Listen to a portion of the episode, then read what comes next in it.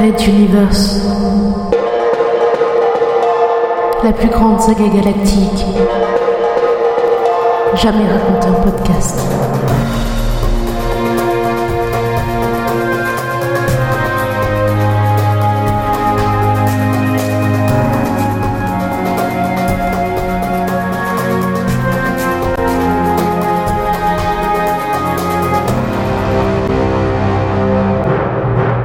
Chapitre. Faire l'abîme. Huitième partie.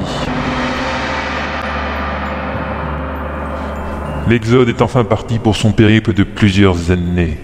À bord, les alliances se forment, mais au dehors, une politique de répression, de propagande et de censure s'abat sur Materwan, tandis que plusieurs groupes de pirates se préparent à l'attaque.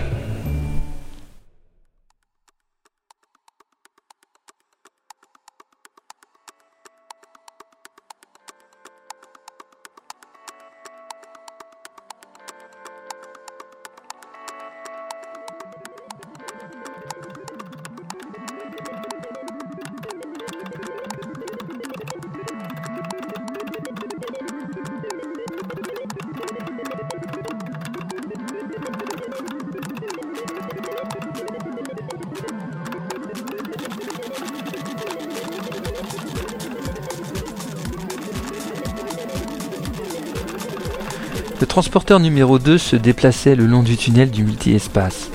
Un observateur extérieur n'aurait pas vraiment pu distinguer nettement le vaisseau, car celui-ci semblait se dédoubler ou se tripler parfois. Évidemment, vu de l'intérieur, en fait, pour toute personne ou élément synchronisé sur sa zone de déplacement transdimensionnel, aucun problème majeur ne transparaissait. Au pire, quelques micro-ondes mal réglées congelaient leur contenu plutôt que de les réchauffer. L'état de transition est un moment porteur de magie pour les marins de l'espace, rempli de légendes et de racontards remontant jusqu'au début de l'ère multispatiale, à une époque encore plus ancienne que la royauté de Materwan.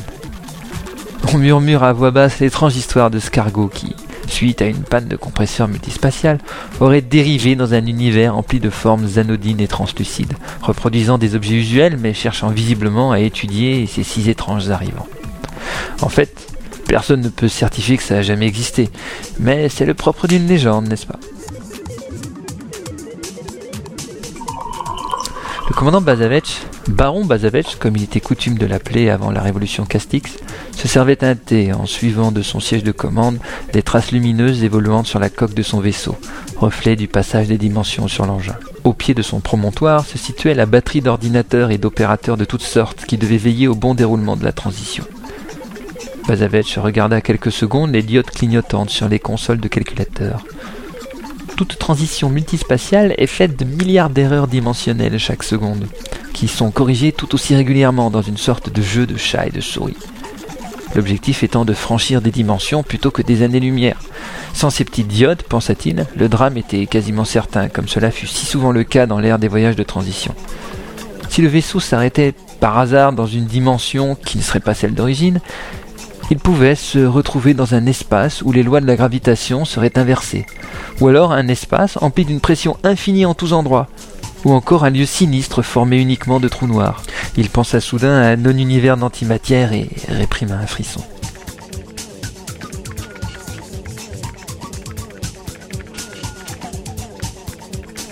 Quoi qu'il en soit, un voyage de plusieurs années-lumière se déroule généralement en une dizaine d'heures par ce biais, et cela compense évidemment tous les risques, surtout que de nos jours, les accidents se font plus rares.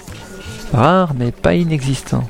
Le baron se leva brusquement, entamant un tour sur la grande passerelle du transporteur, jaugeant de l'assiduité de ses opérateurs, examinant la netteté douteuse d'un cadran.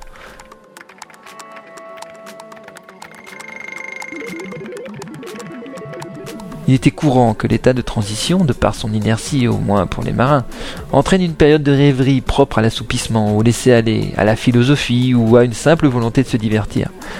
Mais de par son origine noble et la culture de son peuple, Bazavetch ne permettait pas ce laisser aller et il faisait régner une discipline stricte aux troupes sous son commandement. De nombreux moniteurs étaient éteints ou en révision, car de par sa nature transdimensionnelle, la transition internisait toute activité radar utile. Les rayonnements se perdaient immédiatement dans un autre univers. D'autant que là encore, la transition avait cette particularité d'empêcher tout risque extérieur, vu qu'il y aurait tout d'abord fallu se synchroniser avec un vaisseau évoluant plusieurs milliards de fois chaque seconde. Certes, il était possible d'utiliser une non-balise, sorte d'objet de référence qui garde une logique d'espace-temps vers l'univers d'origine. Un peu comme un périscope de sous-marin sort de l'eau et signale un sous-marin en dessous. Si cette balise émettait quelques informations supplémentaires, il était possible de se synchroniser avec un vaisseau sous transition, et même de l'aborder, mais c'était quand même une opération extrêmement risquée. Pozavech se demandait justement si une balise de ce type pouvait avoir été embarquée sur la station Maman Lolo, lorsqu'une vingtaine de petits croiseurs se matérialisèrent tout autour de son transporteur. Il écarquilla les yeux et ne trouva pas d'autre chose à dire que Quoi? Ils attaquent déjà? Red Universe. À suivre.